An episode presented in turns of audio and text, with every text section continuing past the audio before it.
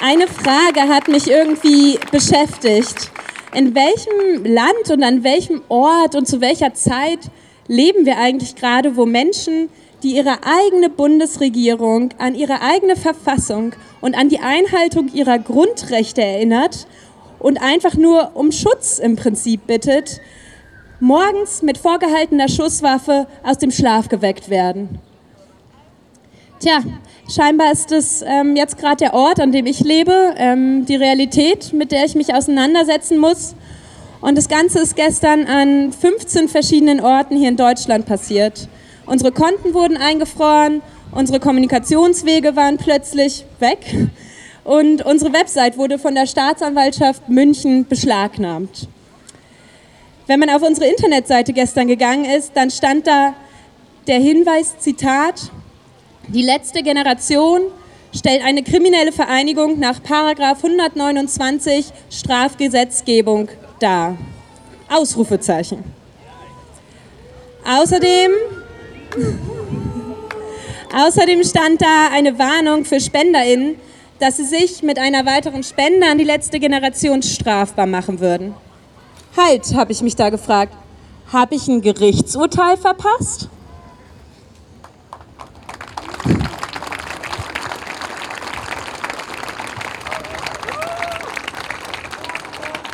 Nur kurze Zeit später, ich würde sagen so 60 Minuten später, hatte sich das Statement geändert, wenn man auf die Website gegangen ist. Jetzt war da nur noch ein Hinweis zu lesen, dass ähm, ja, da Ermittlungsarbeiten laufen würden und dementsprechend die Website beschlagnahmt wäre. Ist das nur ein kleiner Fehler oder ist das eher ein klares Symbol von einer vorverurteilenden Feststellung und vorverurteilenden Ermittlungen in diesem Fall? Das frage ich mich ganz ernsthaft. Denn dieses Vorgehen stellt einen extremen Verstoß gegen die Unschuldsvermutung dar, die hier in Deutschland eigentlich ein hohes Gut sein sollte bei solchen Ermittlungen. Und es reiht sich weiter in die pauschale Kriminalisierung von Menschen der letzten Generation, aber auch anderen Menschen der Klimagerechtigkeitsbewegung hier in Deutschland ein.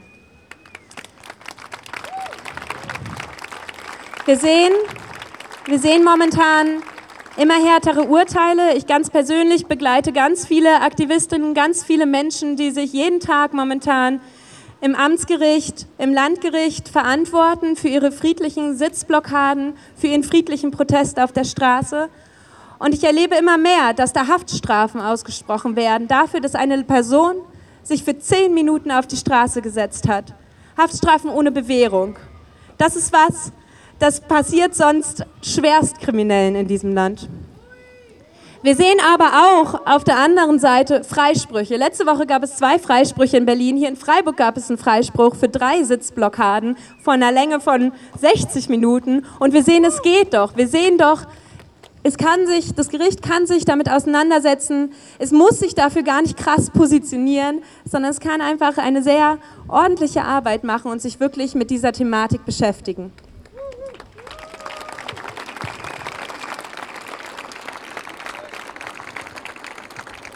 Und das, was wir gestern erlebt haben, das war einfach ein sehr, sehr klares, offenes Symbol, ein klares Zeichen dafür, wie wir denn gerade mit, mit, ja, mit Menschen umgehen, die sich für eine gerechtere Zukunft, für eine Zukunft, die einfach das Leben von Menschen jetzt und auch von zukünftigen Generationen schützt, ähm, einsetzen. Wir haben gestern auch extrem viel Solidarität erfahren. Es gab extrem viel Empörung, äh, Verwunderung Protestmärsche in Berlin mit 800, mit 1000 Leuten. Ähm, wir sind extrem dankbar dafür, dass es ja scheinbar nicht nur für uns offensichtlich ist, wie, wie komisch diese Behandlung momentan ist. Denn das, was wir im Prinzip auf die Straße tragen und wo wir euch alle auch zu einladen, das mit uns auf die Straße zu tragen, ist ja eigentlich die Frage, was ist, wenn wir jetzt genauso konsequent anfangen, eine klimagerechte Politik zu leben und einen konsequent, konsequent wirklich zu handeln. Und zwar auf die Art und Weise konsequent hart durchgreifen, wie das gestern passiert ist. Aber leider mit den falschen Leuten und nicht mit den Kriminellen, die gerade aktiv daran arbeiten, unsere aller Lebensgrundlagen zu zerstören. Auch ein Vertreter von Extinction Rebellion blickte noch einmal zurück, was da am Mittwoch eigentlich rund um die sogenannte letzte Generation geschehen ist. Gestern haben wir Bilder gesehen, wie bei einem Antiterroreinsatz von der Bayerischen Zentralstelle zur Bekämpfung von Extremismus und Terrorismus geschickt, rückten in einer bundesweiten Razzia Polizistinnen und Polizisten mit Sturmhauben und schusssicheren Westen aus, als wäre dieses Land und sein politisches System durch Klimaaktivisten gefährdet. Eine weitere Aktivistin hielt einen flammenden Appell gegen die Spaltung der Klimabewegung. Lasst uns deshalb nicht zulassen, dass wir eingeschüchtert werden. Lasst uns nicht zulassen, dass wir als klimabewegte Menschen, die sich doch nur eine sichere Zukunft, den Fortbestand der Demokratie und den Erhalt unserer Lebensgrundlagen wünschen, gespalten werden. Die kommenden Jahre werden über unsere Zukunft entscheiden, das sagen zahlreiche wissenschaftliche Stimmen. Lasst uns der Regierung zeigen, dass unsere Zukunft etwas zählt und wir nicht länger akzeptieren, dass sie weiterhin untätig bleibt, während die Krise immer konkreter wird. Dass sie entgegen der Meinung der Bevölkerung weiterhin an einer Politik festkleben, die unsere Zukunft verspielt. Doch damit handeln sie nicht nur entgegen der Meinung und Bedürfnisse vieler Menschen, sondern auch entgegen des, Klima Pariser, des Pariser Klimaschutzabkommens, dem sich die Bundesregierung im Jahre 2015 völkerrechtlich bindend verpflichtet hat. Es sprachen auch zwei Vertreter der Linkspartei. Diese Razzia zeigen mir vor allen Dingen eines, nämlich wie Staat und Kapital außer Kontrolle geraten sind. Die Angst einer ganzen Generation, den menschengemachten, industriegemachten Klimawandel nicht zu überleben, wird schlicht und ergreifend kriminalisiert, ignoriert, nur damit man die zusammengegaunerten und zusammengeplünderten Privilegien nicht abgeben muss. Das ist nichts anderes als der gute alte Klassenkampf von oben. Klimaschützen ist kein Verbrechen. Ein Verbrechen ist zuzusehen, wie steigende Temperaturen, ausbleibende Niederschläge und extreme Wetterereignisse besonders im globalen Süden für erhebliche Ernteverluste sorgen wie das Wasser knapp wird, wie ein steigender Meeresspiegel Menschen in Küstenregionen auf der ganzen Welt bedroht, wie Stürme und Überschwemmungen wichtige Infrastruktur wie Verkehrswege, Gesundheits- und Bildungseinrichtungen zerstören und Menschen zu Millionen zu äh, Klimaflüchtenden werden, weil ihre Heimatregionen schlichtweg unbewohnbar werden. Ein Verbrechen ist, unser aller Lebensgrundlage und die Zukunft der nach uns folgenden Generationen aus reiner Profitgier aufs Spiel zu setzen. Sich dagegen zu stellen, wie es die letzte Generation tut, ist dagegen menschlich, mutig und richtig. Mehr Mut forderte de facto auch eine Wissenschaftlerin von Scientist Rebellion ein. Ich möchte ganz kurz sagen, warum ich bei Scientist Rebellion bin, weil ich denke, die Wissenschaft, die Wissenschaft gibt es nicht, aber WissenschaftlerInnen, vor allem aus der Klimaforschung, reden seit über 50 Jahren davon, dass wir in einen existenziellen ökologischen Notstand hineinsteuern. Man hat geforscht, man hat publiziert, man hat es verkündet. Und deshalb reicht es nicht mehr, sich auf diese Rolle zurückzuziehen und als Wissenschaftlerin weiter zu schreiben und in der Hochschule zu sitzen. Auch wir in der Wissenschaft müssen auf die Straße mitblockieren. Zum Beispiel haben wir uns in Berlin an zwei Blockaden von der letzten Generation solidarisch dahinter gestellt mit Scientist Rebellion und Reden gehalten, warum das, was die letzte Generation macht, genau richtig ist in diesem ökologischen Notstand. Völlig bekloppt hat Bundeskanzler Olaf Scholz die Aktion der sogenannten letzten Generation genannt. Und jetzt möchte ich mal ein paar Dinge aufzählen, die ich völlig bekloppt finde. Ich finde es völlig bekloppt, dass die aktuelle Bundesregierung ihre eigene Verfassung bzw. den Artikel 20a bricht, worauf 2019 auch das Bundesverfassungsgericht hingewiesen hat. Kommen noch ein paar, ihr müsst nicht immer klatschen. Ich finde es auch völlig bekloppt, dass das Dorf Lützerath zerstört wird und die Kohle darunter abgebaggert werden soll, obwohl Studien zeigen, dass wir damit das 1,5 Grad Ziel verfehlen werden, aber die zu, die zu verbrennende Kohle darunter nicht für die Energiesicherheit in unserem Land benötigt wird. Es gibt Studien, verlässliche Studien, die das zeigen. Und ich finde es bekloppt, dass hier ganz eindeutig Profitinteressen eines Konzerns über den in der Verfassung verankerten Schutz unserer Lebensgrundlagen gestellt werden. Wozu gibt es diese Verfassung überhaupt? wenn sie nicht beachtet wird, wenn sie nicht tatsächlich dem Schutz unserer Lebensgrundlagen dient.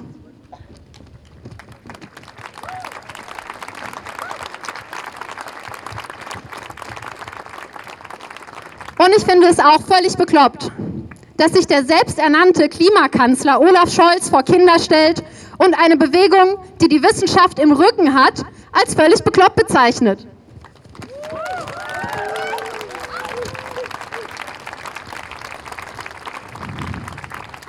Und zu guter Letzt finde ich es auch völlig bekloppt, dass gestern in der Früh 15 Menschen, die auf der Grundlage dieses wissenschaftlichen Konsenses für ihr Recht auf Leben auf die Straße gehen, eine Razzia durchgeführt wurde. Am Rand der Solidaritätskundgebung mit der letzten Generation, bevor noch ein Demozug loszog, sprachen wir auch äh, mit Luciano, der seit vielen Jahren Teil der Klimagerechtigkeitsbewegung ist. Ich sehe die letzte Generation erstmal als ein, eine Akteurin innerhalb der Klimabewegung und auch in der Klimabewegung, in der ich auch schon seit vielen Jahren aktiv bin, haben wir auch diverseste Phasen äh, erlebt. Den, der Platz, in dem wir heute hier sind, wo heute so ein paar hundert Leute da waren, waren auch schon mal 30.000 Leute. Äh, 2019, also unmittelbar vor der Pandemie, als äh, im Höhepunkt der Proteste von Fridays for Future 1,4 Millionen Menschen auch ähm, auf der Straße waren, die eigentlich auch sowas wie die, die Idee einer Transformation unserer Gesellschaft hin zu mehr Klimagerechtigkeit auch unterstützen. Ähm, ich glaube, wir müssen tatsächlich den aktuellen Moment besser verstehen, weil ich habe heute ähm, sehr viel so Durchhalteparolen jetzt auf der Kundgebung gehört und das ist ja auch alles gut und wichtig und es ist auch richtig, dass wir genau, genau wie hier vor unseren Augen die Leute auch wiederum hier auf der Straße sich mit der Polizei auseinandersetzen. Aber wir müssen uns tatsächlich fragen, ähm, wo, wo, sind diese 1,4 Millionen Menschen, beziehungsweise wo ist, äh, wie reagiert hier eigentlich die, die Gesellschaft und warum beobachten wir eigentlich diesen, die, diesen Rechtsruck und diese krasse Verdrängung, die wir in England, Frankreich, Deutschland, Italien, also in sehr vielen Ländern eigentlich auch ähm, in ganz ähnlichen äh, Ausdrucksformen eigentlich beobachten können ich denke, die meisten Menschen haben irgendwie ein diffuses Gefühl davon, dass es so nicht weitergehen kann. Und die blicken schon, dass da irgendwie eine Klimakrise not, ähm, stattfindet. Dass, äh, ja, vielleicht sind sie nicht so ganz tief informiert wie vielleicht die Aktiven, die wir hier jetzt auf diesem Platz heute sehen. Aber es gibt trotzdem so ein diffuses Gefühl von, von äh, also es wird nicht so bleiben, wie es ist. Und ähm, da, da beginnt im Prinzip das Problem. Also die, diese deutsche Gesellschaft, die wünscht sich schon irgendwie einen Klimaschutz, aber der soll, wenn möglich, bitte äh, ganz woanders statt. Der Protest soll ganz woanders stattfinden. Das soll mich irgendwie nicht tangieren. Äh, der Wohlstand soll nicht tangiert sein und so weiter. Und das ist halt irgendwie eine Erkenntnis, die sich immer mehr durchsetzt bei den Leuten, dass es einfach Klimaschutz nicht zum Nulltarif gibt, sondern Klimaschutz äh, bedeutet, dass man wirklich auch diese Strukturen dieser Gesellschaft wirklich fundamental in Frage stellt, angefangen eben bei alles, was mit fossiler Energie funktioniert, bis hin zu äh, alles, also Ernährung, Mobilität, das Wohnen, die Gerechtigkeitsverhältnisse und so weiter und so fort. Und ähm, das ist etwas, äh, wo ein Großteil der Bevölkerung nicht darauf äh, vorbereitet ist und nicht bereit ist, das zu haben. Das heißt, im Prinzip erleben wir sowas wie eine riesige kognitive Dissonanz äh, bei, der, bei der Gesellschaft, finde ich. Auf der einen Seite haben wir ein Bewusstsein darüber, dass ich eben wenn ich äh, morgens warm dusche, dass dafür irgendwie Gas notwendig war, dass äh, alles, die Klamotten, die ich trage, der Beton, der hier unter meinen Füßen ist, äh, die Straßenbahn hier vorbeigefahren, alles, alles, alles ähm, bedeutet ähm, einfach Kosten, ähm, die auf, auf den Rücken der Umwelt ausgetragen werden, beziehungsweise Menschen irgendwo im, im, im globalen Süden. Und diese Externalisierung, das ist eben so diese Externalisierungsgesellschaft, von der Stefan Lessenich auch gesprochen hat. Der hat gesagt, neben uns die Sintflut. Ich denke, das ähm, ist eigentlich das Charakteristikum. Diese Externalisierung der Kosten ähm, bedeutet auf der einen Seite, dass ich das quasi im Gehirn aushalten muss. Ne? Ich, und auf der anderen will ich ähm, die ganze Zeit mehr, mehr, mehr. Äh, mehr Mobilität, mehr von diesem Konsum. Diese zwei Sachen, hältst du im Prinzip im Gehirn nicht aus. Das ist eine kognitive Dissonanz. Und deshalb führt das im Prinzip dazu, dass du ähm, diese, diese Externalisierung, also du musst im Prinzip ständig was verdrängen, um überhaupt ähm, hier das Ganze aushalten zu können. Soweit Luciano, langjähriger Aktivist in äh, der Klimagerechtigkeitsbewegung mit seinem Exkurs zur Verdrängungsgesellschaft. Nach äh, der Kundgebung haben wir auch noch mit Sina von der letzten Generation gesprochen und sie zunächst einmal äh, gefragt, wie sie die Ereignisse vom Mittwoch bewertet. Da mag ich vielleicht die Worte wiederholen, die eine Mitaktivistin von mir eben gewählt hat, dass das Gefühl der Absurdität sehr präsent ist seitdem, weil ich es alle und ich glaube, das teilen die Menschen, die hier sind, wahrscheinlich ganz viel mehr mit uns, dass das einfach völlig unverhältnismäßig ist, dass wir wirklich behandelt werden, als wären wir größte StraftäterInnen, die wir einfach nicht sind.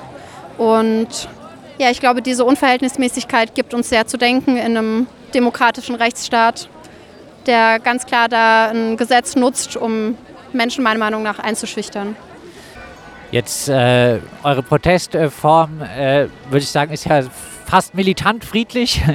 Ihr legt ja sehr, sehr Wert auf diese Friedlichkeit. Es gibt zahlreiche äh, Videos in äh, sozialen Medien, äh, wo sich ja Mitglieder der letzten Generation einfach von irgendwelchen wild gewordenen Autofahrern über die Straße ziehen lassen. Ja, in welchem Verhältnis stehen diese Maßnahmen jetzt äh, dazu, dass ihr äh, so friedlich seid? Ja, also ich glaube, wir haben halt das Mittel der Gewaltfreiheit gewählt, weil es in der Vergangenheit immer funktioniert hat. Es ist einfach erfolgbringend und es geht auch darum, dass wir halt sehen und verstehen auch, warum die Menschen diese Wut haben, weil wir verstehen ja, dass wir sie an einem wunden Punkt treffen und dass sie genervt sind davon. Aber es braucht eben diese Störung, dieses äh, Nerven, damit überhaupt was in Bewegung kommt. Und es ist auf jeden Fall herausfordernd, mit Aggressionen und mit all dem, was passiert, dann umzugehen. Aber es ist für uns keine Option, ähm, die Gewaltfreiheit aufzugeben, weil das doch einfach nicht unseren Werten entspricht und weil es auch wissenschaftlich erwiesen ist, dass es einfach nicht zum Erfolg führt. Also es geht zum einen um die Werte und auch um die wissenschaftliche Grundlage, die uns das sagt. Eure Forderungen sind ja auch nicht besonders radikal. Ein 9-Euro-Ticket, äh, ein Tempolimit auf Autobahnen und äh, die Einrichtung von einem Bürgerrat, äh, alles andere als radikal. Lohnt es sich denn für so, ja, angesichts der Klimakatastrophe eher geringe Forderungen, solche Repressionen in Kauf zu nehmen? Es stimmt, dass es sehr, sehr leichte oder einfach umsetzbare Forderungen sind, aber genau darum geht es auch, dass wir aufzeigen wollen, es sind die leichtesten Forderungen, die wir hier stellen, die teilweise auch schon umgesetzt wurden und die wissenschaftlich auch erwiesen sind und die gesellschaftlich auch anerkannt sind.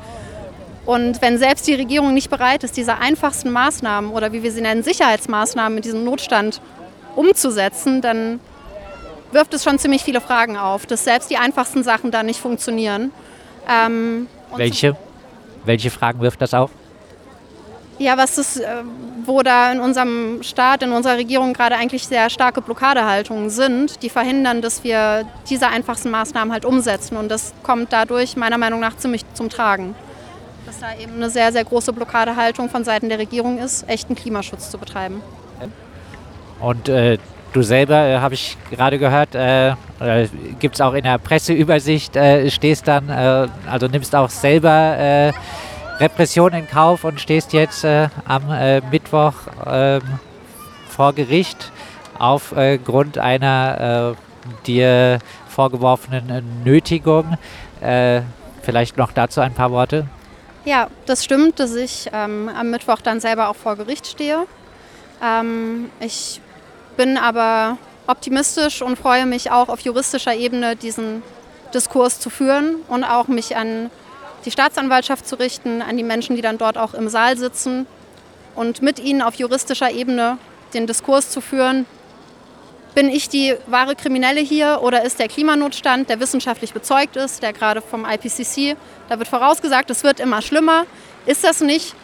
eine Notlage, die es mir erlaubt, mein Recht auf Protest in dieser, in dieser Demokratie auszuüben. Das wird vor Gericht verhandelt und da bin ich sehr gespannt, wie das ausgehen wird. Ich werde auch ähm, von einer Person, der ich sehr vertraue, verteidigt. Und genau, ich bin sehr gespannt, wie das wird. Heißt Straßenblockaden deiner Meinung nach äh, keine Nötigung? Ähm, es ist natürlich auf gesetzlicher, just, juristischer Ebene eine Straftat, aber man könnte diesen Diskurs auch verfassungsrechtlich führen und dann eben auch diesen Verfassungsbruch mit, äh, mit thematisieren und da die Regierung in die Verantwortung führen. Soweit abschließend noch einmal die Aktivistin der letzten Generation, die sich am äh, kommenden Mittwoch, äh, den 31. Mai, vor dem Freiburger Amtsgericht wegen der Blockade der B31a in Freiburg verantworten muss. Ihr wird deshalb Nötigung vorgeworfen. Der Prozess findet um 14 Uhr statt.